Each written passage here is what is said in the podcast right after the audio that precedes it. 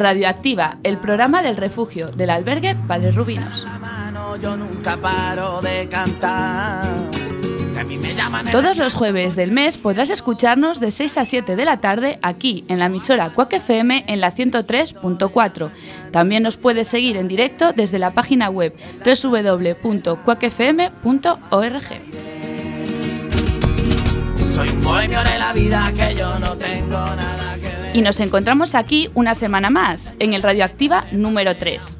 En este programa nos acompañan las mismas voces que el pasado, solo que algunas mudaron de sección. de la plaza cuando termina de llover los días de colores. Abriendo esta hora tenemos a Miguel Luque. Nos recitará un poema de un autor argentino. A continuación, Agustín Costa vuelve con otro relato de lo más profundo. A ambos los escucharemos en unos minutos. Seguiremos con el deporte. Esta vez no hablaremos de fútbol. Tras dos semanas empapados de este deporte, hoy toca cambiar.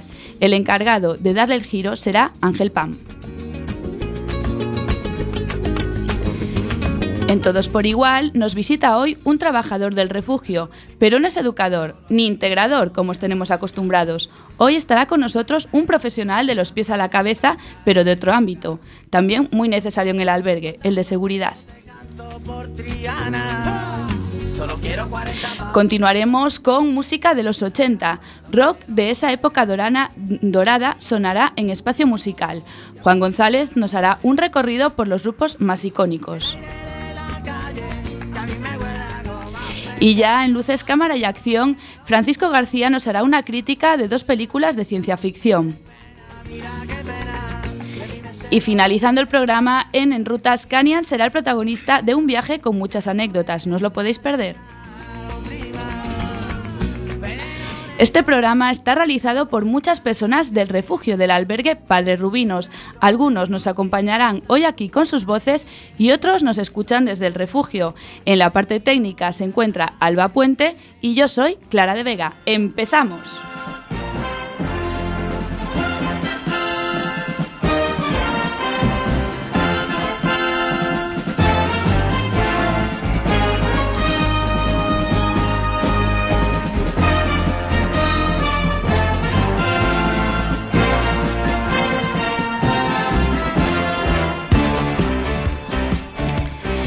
Como todos los radioactivas, tenemos que presentar a las personas que nos acompañaron, que bueno, ya nos acompañaron la semana pasada, pero vamos a recordar quiénes, quiénes son estas personas. Juan González, muy buenas tardes. Buenas tardes. Buenas tardes, Cuca Barreiro. Hola, buenas tardes. Muy buenas tardes, Ángel Pam. ¿Qué tal, Clara? Buenas tardes. Muy buenas tardes, Miguel Luque. Buenas tardes. Y muy buenas tardes, Agustín Costa. Buenas tardes.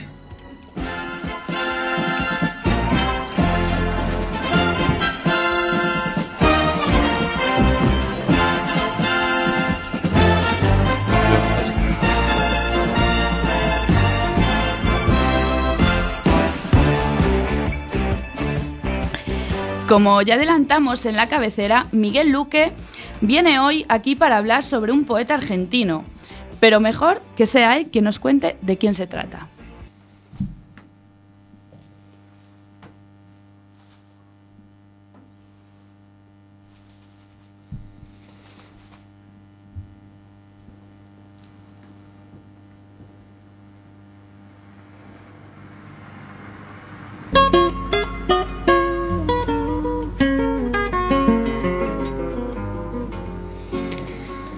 Les voy a contar una historia verdadera sobre un poeta cantautor al cual asesinaron por ser franco y dirigir su poesía y su pensamiento a su condición totalmente humanista.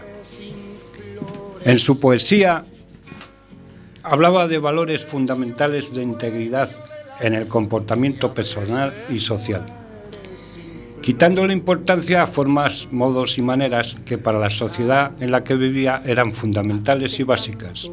Quizás os impacte la forma de su argumentación ante la propia vida, pero a mí me influyó y me hizo reflexionar sobre cuáles son verdaderamente las necesidades físicas, morales, éticas y espirituales que son verdaderamente necesarias para la vida de cada cual. Aquí van algunas de sus poesías. Con vuestro permiso me adentro que yo no soy convidado, pero mi pago, un asado, no es de nadie y es de todo. Yo voy a cantar a mi modo, después que haya churrasqueado. Yo sé que algunos dirán que peco de atrevimiento si echo mi canto al viento para el lado que yo elegí. Pero yo siempre he sido así, galopeador contra el viento. Que quiera como yo sé.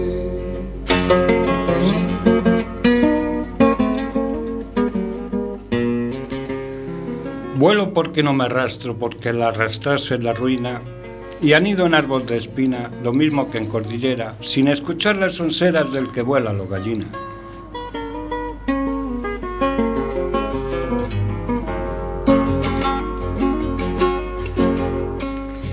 No me arrimo sino más que a los jardines floridos, sin querer vivo advertido para no pisar el palito, porque hay pájaros que solitos se entrampan por presumidos.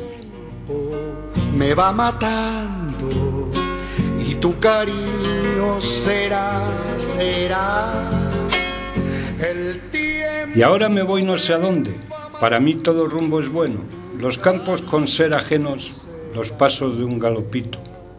Guarida no necesito, yo sé dormir al sereno. En horizonte soy polvareda que al viento va. Samba, ya no me deje. Y aunque me quiten la vida o engrillen mi libertad, aunque quizás chamusquen mis, mis guitarras en los fogones, sé que vivirán mis canciones en el alma de los demás. Estrella, tú que miras. Es- Esta poesía fue hecha por un cantautor que era un guancho, un, un- un gaucho de la Pampa Argentina, un tal Jorge Cafrune. como yo sé. Estrella, deja que cante, deja que quiera. Pues muchísimas gracias Miguel por acercarnos más a este poeta que, para, que muchos ignorábamos y gracias por recitarnos uno de sus poemas, la verdad muy bonito. A continuación, no podíamos prescindir de él, de Agustín Costa. Vuelve un programa más para amenizarnos y deleitarnos con su poderosa imaginación y literatura. Lo escuchamos.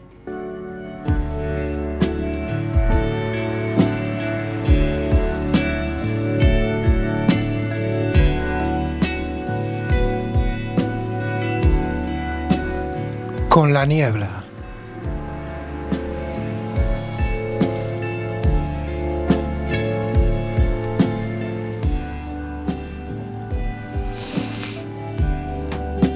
Una espesa niebla cubría la ciudad, como una manta gris, húmeda, refrescante después de un largo día de calor. La noche había entrado lentamente, golpeando con su inmenso poder en los faroles de los barrios bajos, creando una gama de profundos grises, brillando aquí y escondiéndose más adelante, sugiriendo, insinuando, velando los contornos, dejando espacio, sí, mucho espacio, invitándola a imaginar. Y ella, ella se abandonaba a la noche, en una mística entrega que la dominaba, cada sombra, cada sombra era más intrigante, más sugestiva que la anterior. Le gustaba descubrir, le gustaba conocer cada enigma, cada criatura de la noche. Su corazón palpitaba, tupiendo sus sentidos antes de cada esquina. El tiempo, el tiempo no existía, se detenía. En un oscuro baile bajo la luna, fiel compañera de sus andanzas, que solo el astro la comprendía íntimamente, sin secretos. Su luz jugueteaba con ella, la guiaba, mostrándole el brillo de las gotas en el agua, mientras le ocultaba lo cotidiano de una ciudad decadente.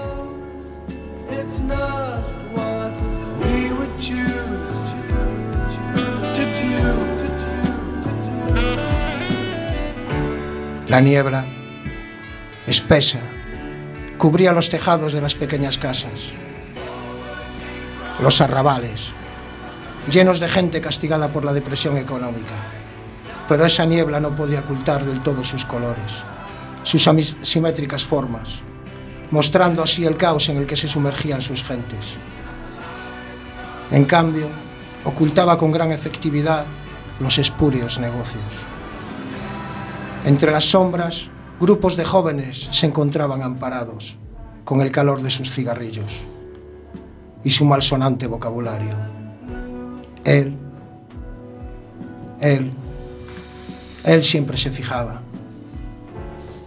La veía pasar cada noche, pálida, noctámbula, increíble, en medio de tantos buitres. ¿Qué hacía allí ese ángel? Intentó volver a la surrealidad sin perder su aroma. Se puso la coraza que le permitía sobrevivir en el barrio, dio una larga bocanada a su cigarrillo y se rió sonoramente. Pero en su interior, en su interior era incapaz de calmar esa enorme inquietud. Le abstraía, se moría por descubrir más sobre esa reliciente criatura, aunque no fuese capaz de confesárselo a nadie. Y ella, ella también lo ocultaba a todos, avergonzada, su esclavitud a la noche. Pero ahora qué importaba, solo el vagar sin aparente rumbo, dejándose llevar por las extrañas sombras, con las traviesas intenciones de luces veladas que se arrastran por las calles, aparentemente desiertas, en los que sus deseos, de una infantil inocencia, se veían colmados. Percibía todo tipo de sensaciones que con sus sentidos alerta, sus sentidos alerta cobraban una nueva dimensión.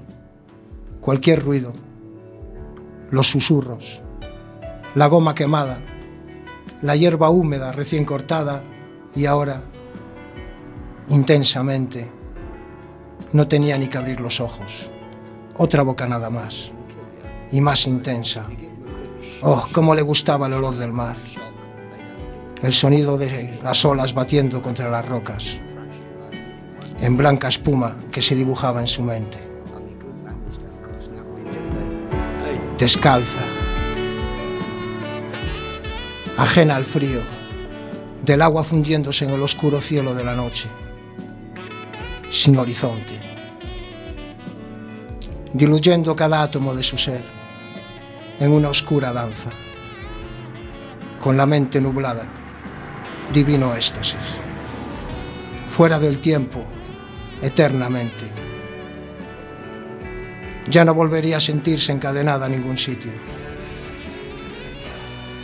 Solo la niebla derramó una gota de agua, cual lágrima, en un tímido intento de condensar la última esencia de su ser, el silencio. El silencio, dueño de la noche, de una noche eterna y serena tampoco se atrevió a decir nada.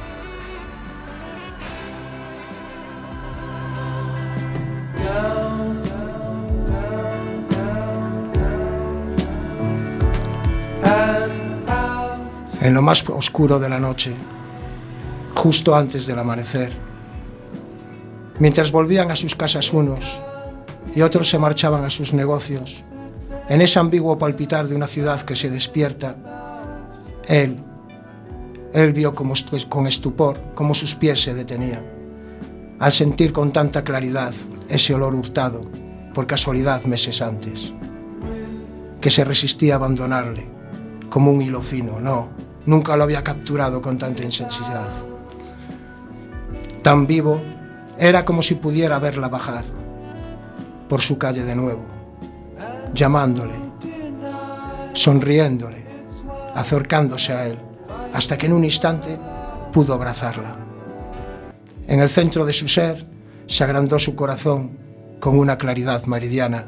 Y sí, ese fue el instante, el instante en el que supo que no volvería a estar solo nunca, no, nunca jamás. y sonriendo siguió su camino a casa, mientras la niebla se disipaba ante un nuevo amanecer.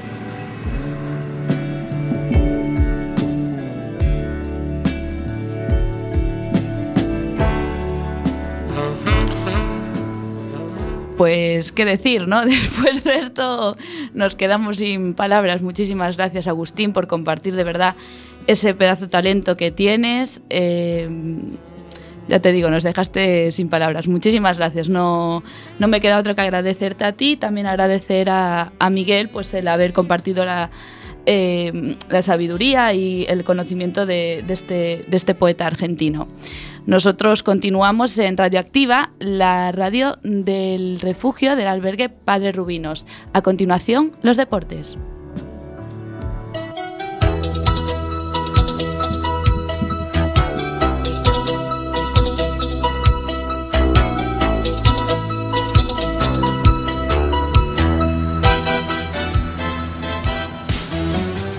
¿Qué tal, queridos oyentes? Muy buenas tardes. Seáis bienvenidos a la sección de deportes esta semana. Soy Ángel Pan. Hoy no vamos a hablar sobre el deporte rey, el fútbol, sino del deporte de la canasta, el baloncesto, y también del Gran Premio de Aragón de motociclismo.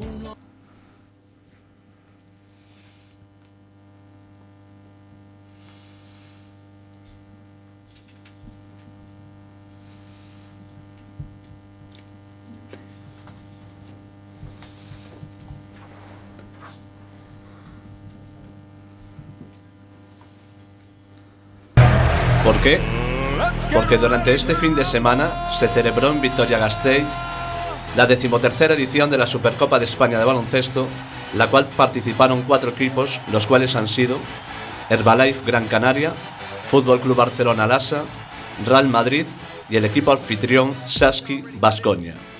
La primera semifinal enfrentó a las dos grandes potencias del baloncesto español, al Real Madrid y al Fútbol Club Barcelona, el cual el resultado final sonrió al equipo blaugrana con un tanteo muy ajustado, el cual fue Real Madrid 93, Fútbol Club Barcelona 99.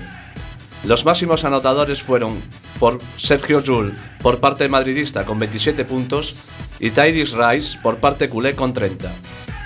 Este mismo jugador ya se encargó de aguar la fiesta madridista con su pasado en el equipo israelí Maccabi de Tel Aviv en la Euroliga de baloncesto celebrada en el Mediolanum Forum en Milán, Italia, en el año 2014.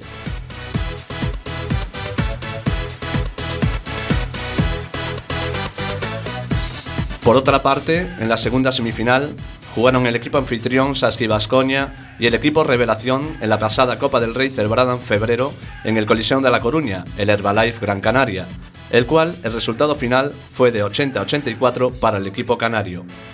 Los máximos anotadores por equipo fueron Adam Hanga y Trevor Cooney con 15 puntos cada uno por parte del equipo local del conjunto vitoriano y Kylie Curry con 24 por parte del conjunto visitante. En la gran final, jugada el sábado día 24, el Fútbol Club Barcelona fue completamente superado en todas las facetas del juego: rebotes ofensivos y defensivos, puntos en zona, tiros de 3 y tiros de 2 puntos, por el equipo de Life Gran el cual ganó por 20 puntos de diferencia. El resultado final fue 79-59.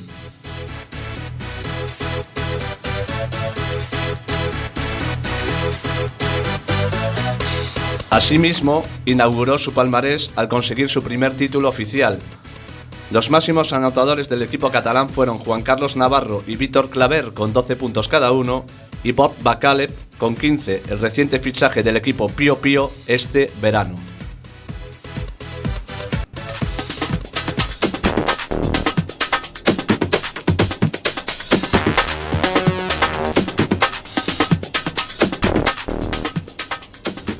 Ahora vamos a hablar del deporte de las motos, el motociclismo, el cual este domingo se ha celebrado en Aragón el Gran Premio de dicha comunidad en las tres categorías.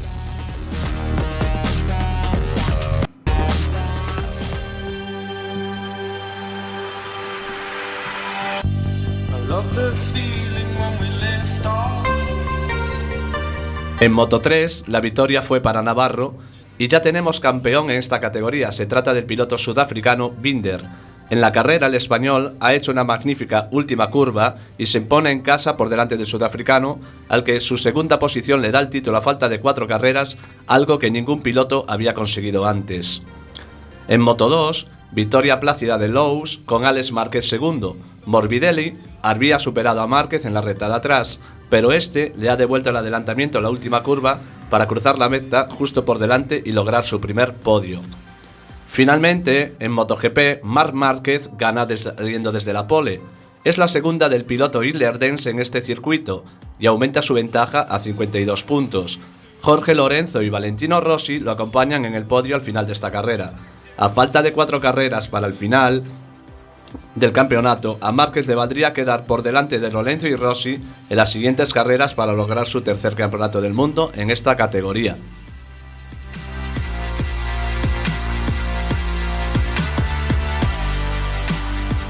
Hasta aquí la información deportiva de esta semana. Un saludo cordial y buenas tardes a todos nuestros oyentes.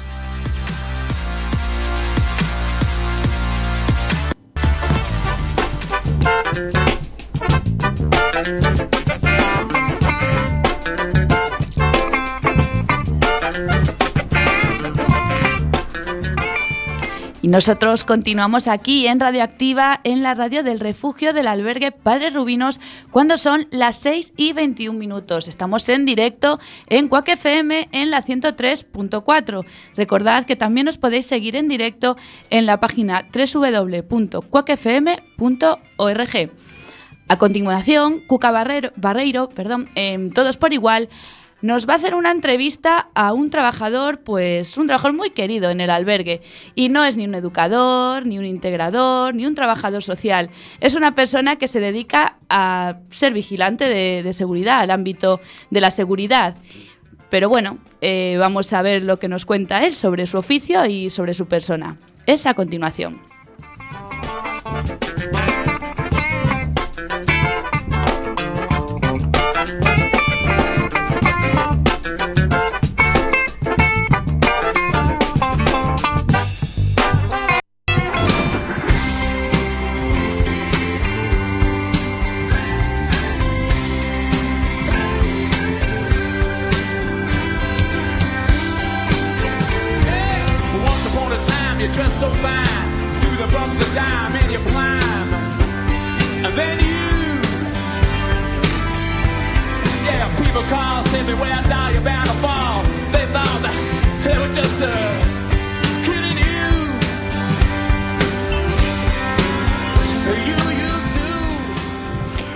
Buenas tardes a todos. Os habla Cuca Barreiro.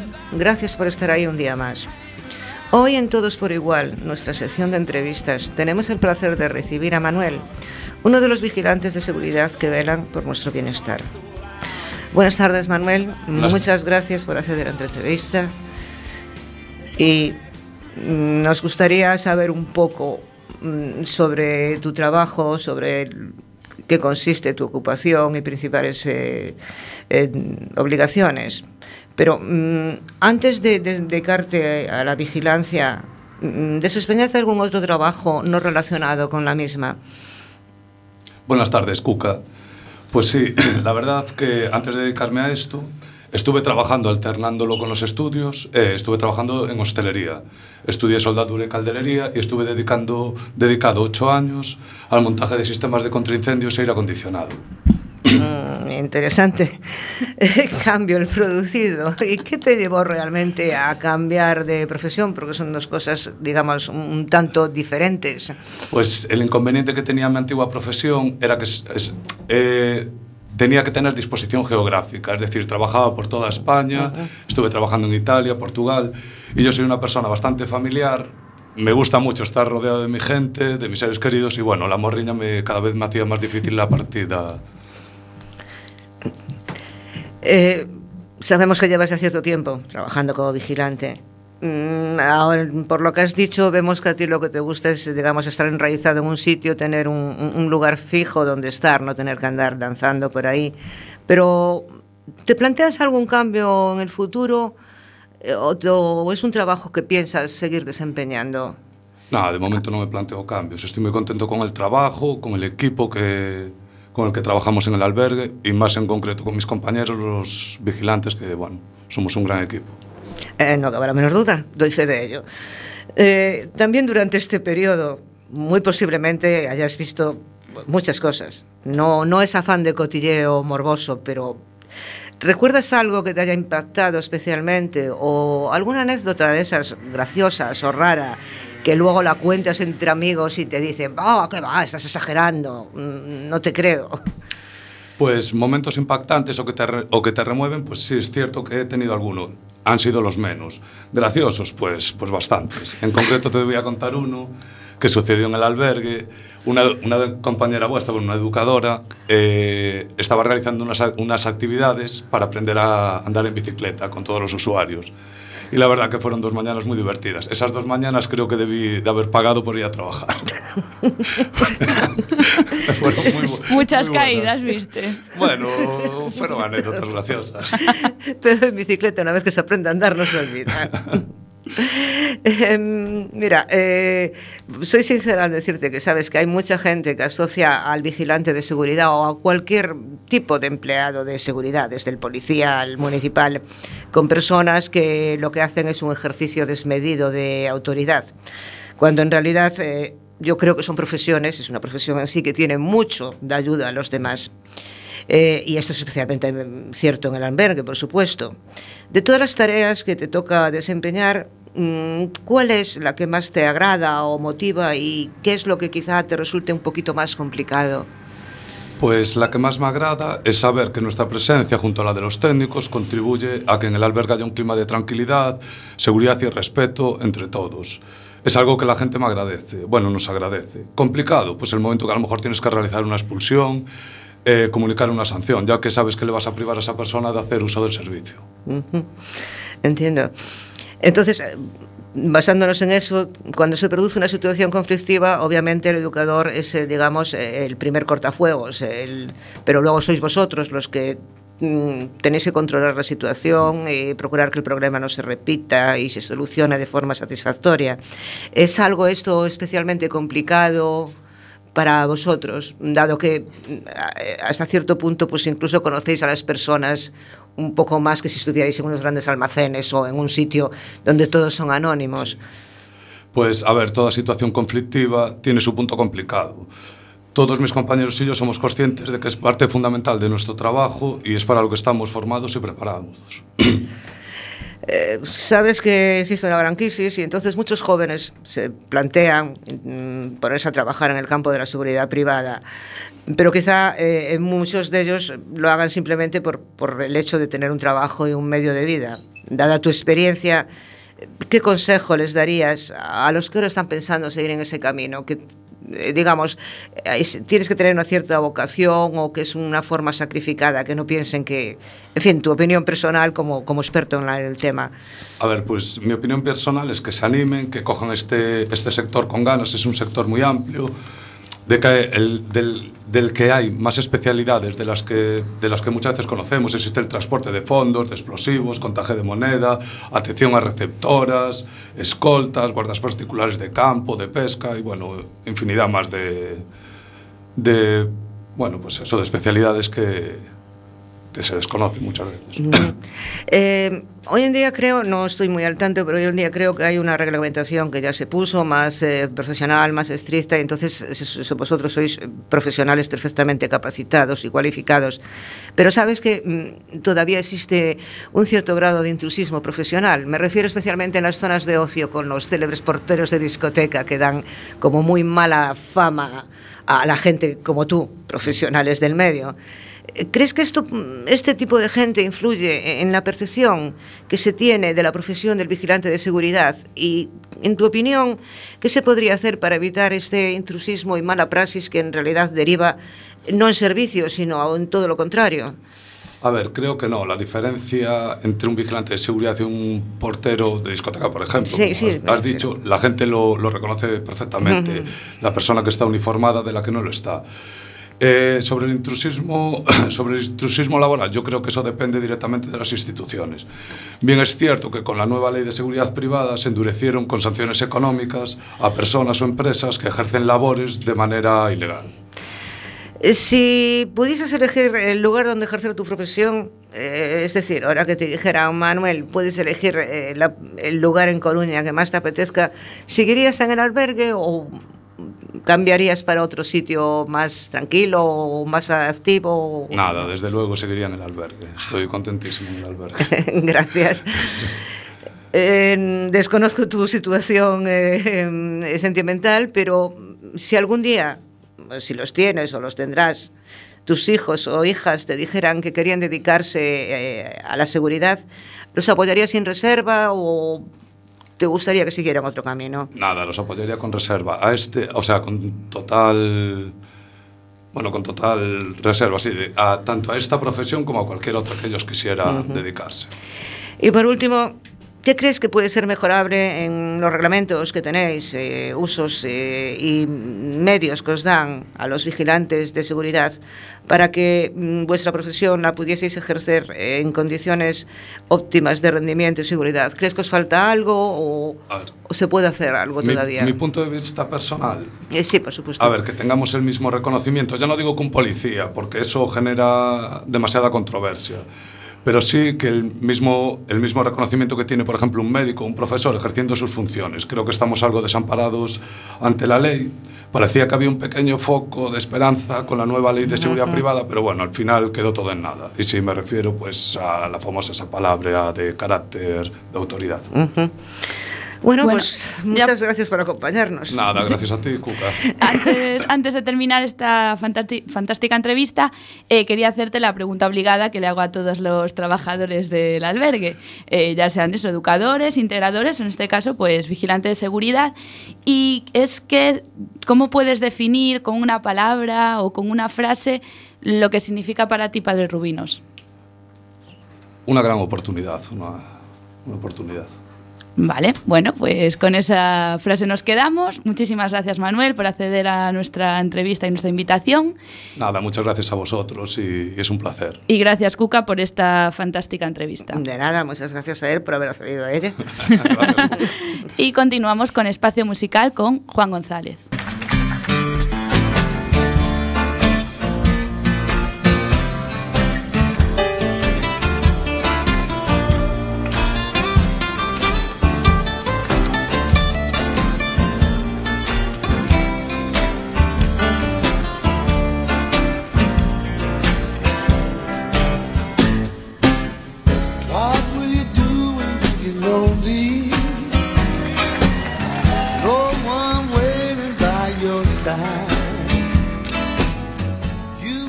Entramos, entramos en, espacio musical. Os habla Juan González. En la sección de hoy vamos a hacer un homenaje a varios grupos que marcaron una época, una época en nuestro país. Hablamos de la era de los 80. Recordamos el rock español de, de esta tran, transgresora etapa musical.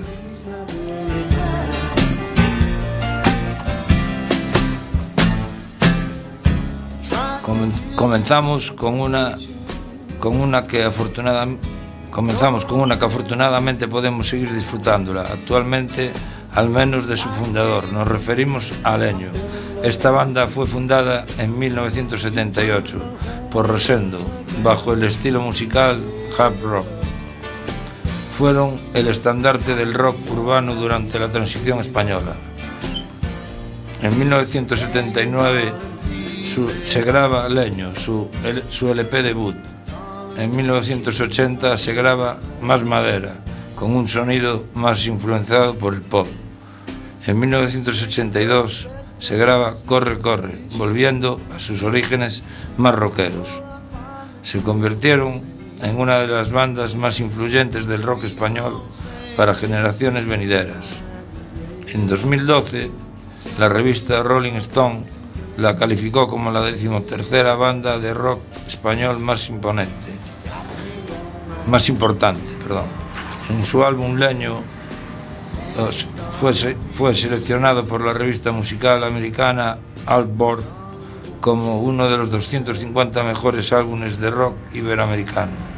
Escuchamos la canción Aprendiendo a escuchar.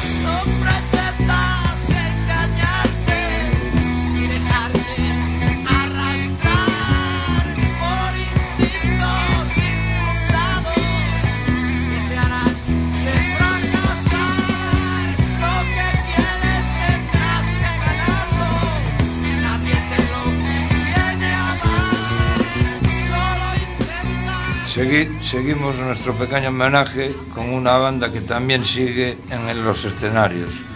Puro rock español de la vieja escuela. Hablamos de Barón Rojo. Nace de la unión de los hermanos Castro con José Luis Serpa Campuzano y Herpes Calabria.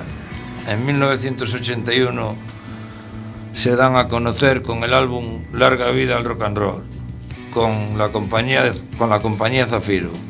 Su primer single titulado Botas sucias está dedicado a John Lennon. En Londres graban su segundo LP, Volumen Brutal, de la mano de Gilliam de Deep, de, de Gilliam de Deep Purple. En 1982 comparten escenario con grandes bandas como Iron Maiden, Twister, Twister Sister y con, con el grandísimo Gary Moore, entre otros.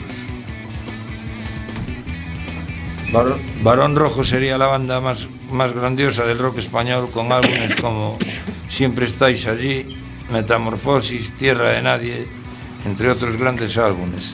Para los más me melancólicos, aquí os dejamos un, un mítico tema de este famoso, de este famoso grupo, Botas Sucias.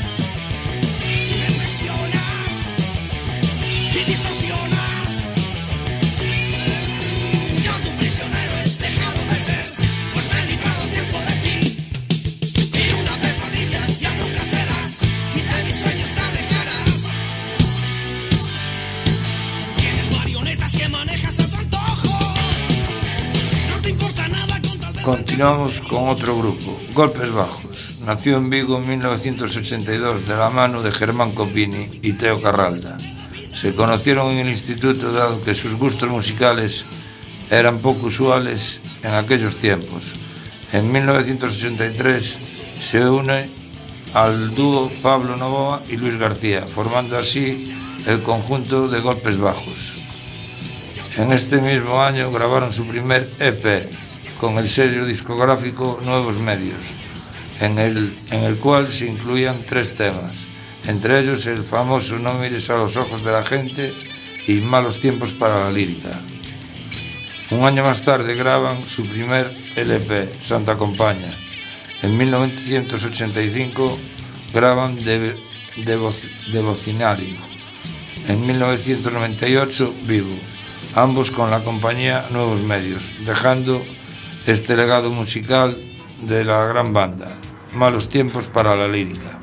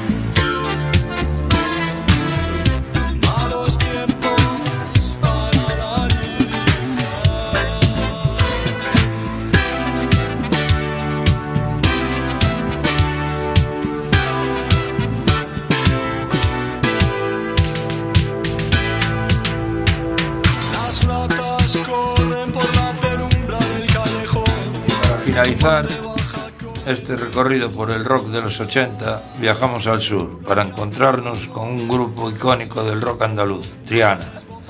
La banda se crea en 1973 con la fusión del flamenco y rock psicodélico y progresivo.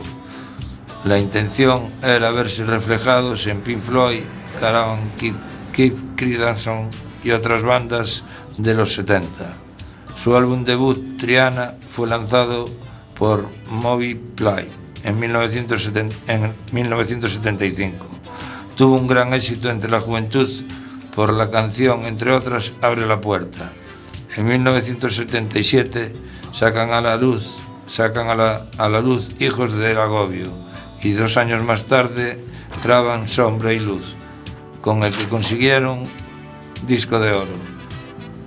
En, en él incluyen elementos de jazz. En, 1900, en elementos de jazz. En 1980 graban el LP, el LP un encuentro, un encuentro referido de un, referido de un mal sueño de 1981 y finalizando su etapa con Moby Play sacan lleno sacan lleno un día en, en 1983 recordamos esa famosa canción que les dio la fama abre la puerta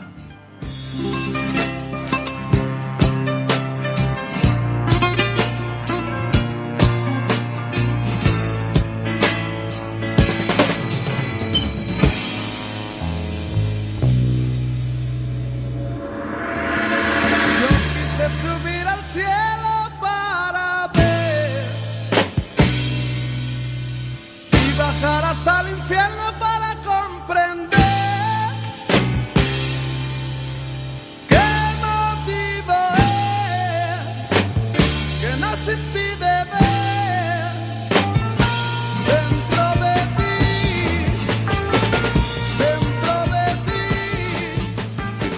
canción finalizamos la sección de hoy de Espacio Musical. Hasta la semana que viene.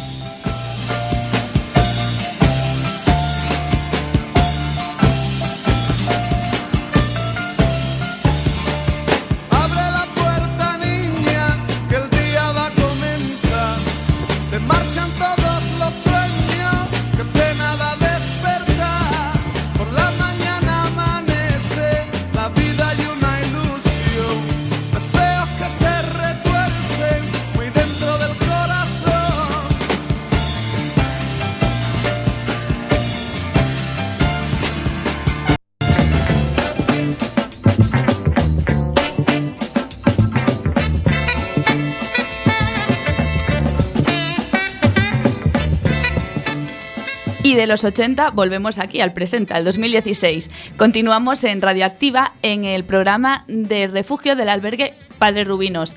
Estamos en Quack FM en la 103.4. Recordad, también os podéis seguir en directo en la página web www.cuecafm.org. Eh, seguimos con Luces, Cámara y Acción. Eh, em, Francisco Sancho eh, nos va a, a hacer un análisis de dos películas de ciencia ficción. Bueno, una que le gustó mucho y otra que no le gustó tanto. Pero bueno, ya nos lo va a explicar él y ya nos lo va, nos lo va a contar con todo detalle. Es a continuación.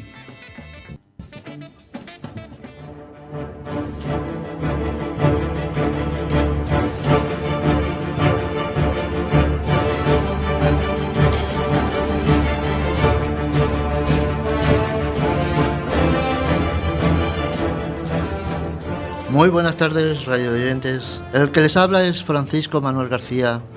Hoy en Luces, Cámaras y Acción. Esta tarde os vamos a hablar de dos películas de ciencia ficción. Una brillante, emocionante, con un gran argumento y que te deja un buen sabor de boca y te, entretiene. Y la otra que, que bueno, eh, intentó tener buena calidad, pero la emoción fue muy poca. En esta sección analizaremos las dos, la cara y la cruz de la ciencia ficción. Comenzaremos con la película Avatar. Realizada en Estados Unidos, tiene como director a James Cameron. Con esta película, James Cameron quiso desafiar la manera de rodar hasta el momento. La, pri- primera película rodada en 3D con 48 fotogramas por segundo. Otra aportación muy importante en este film es la música de James Cameron. Volvió a apostar por uno de los mejores compositores. James Horner, compositor el que ya contó en su primera en su premiada película Titanic.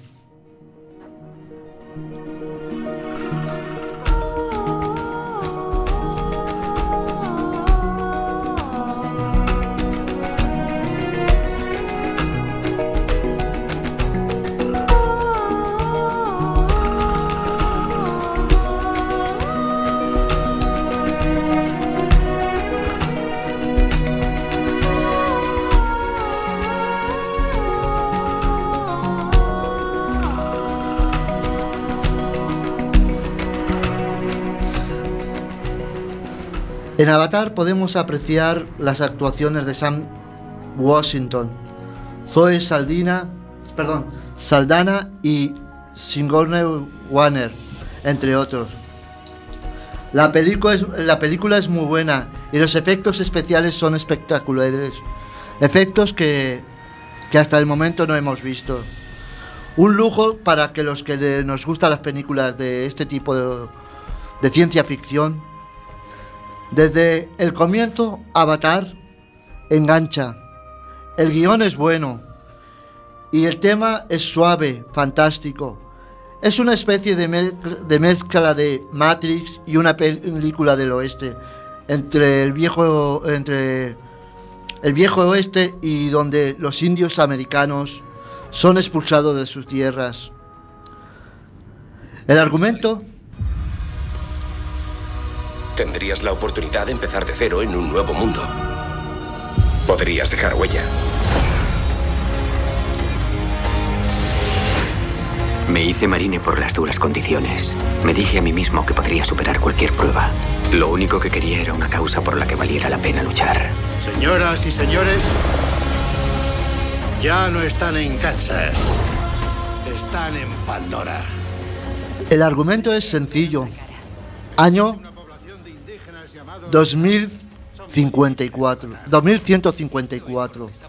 Nos habla del futuro, de cómo la industria quiere invadir a toda costa un pueblo, aunque eso nos lleve a la destrucción del mismo.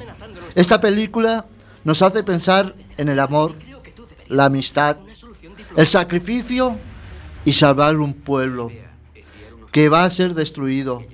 El trabajo de Ja- James Cameron es de todo de los sagrados. Fue ganadora de grandes premios, entre los cuales destacan tres Oscars, fotografía, dirección artística y efectos visuales, y dos Globos de Oro por la mejor película y director.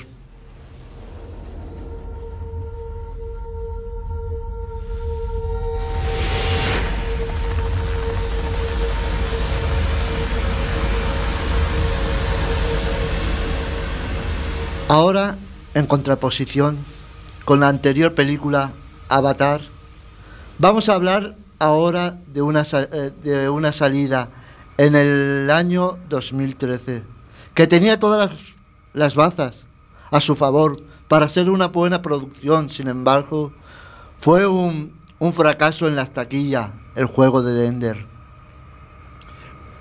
Cuento con, contó con actores de gran calidad como Harrison Ford, Viola Davis y Ben Kingsley.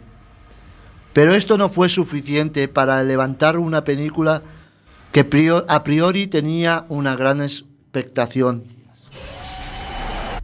Han descubierto nuestras debilidades. Y el ataque alienígena casi nos destruye. La película trata de una guerra entre seres humanos y extraterrestres, en la que 70 años después un niño es enviado a una escuela militar espacial, con el fin de prepararlo para una futura invasión. Este film es una adaptación de la famosa novela de Orson Scott Card, que recibe el mismo nombre. Con este argumento típico de una película americana de ciencia ficción, prometía acción y entretenimien- entretenimiento. Sin embargo, el resultado fue todo lo contrario. Galvin Good, director de esta cinta, no supo estar a la altura de lo que se pretendía con esta producción.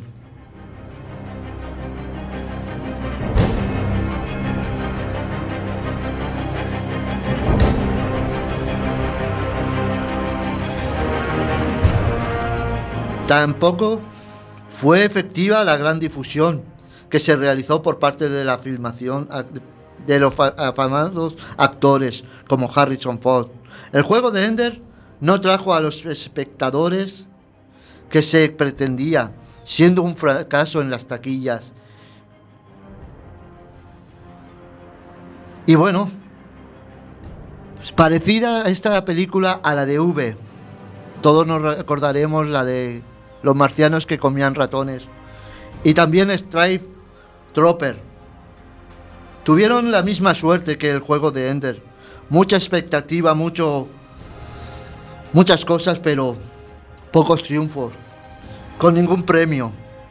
Como vimos en el yin y en el yang de las películas de ciencia ficción, una gran producción que estuvo a la altura de las expectativas, incluso superándolas y otras que no. Por eso mucha publicidad y muchos actores buenos que actuaran no llamó a los espectadores a las salas de cine. Y tras este análisis nos despediremos hasta el próximo. Luces, cámara y acción.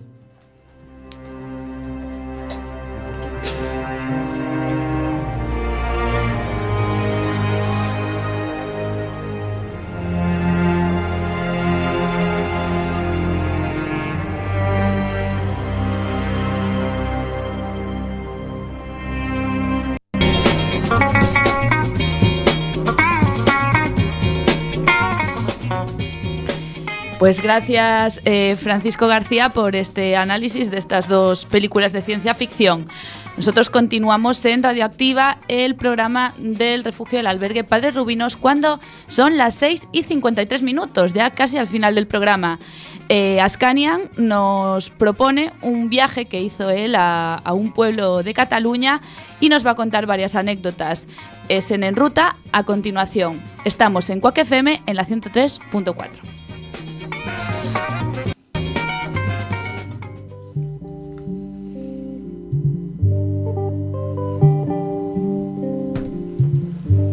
Hola, buenas tardes.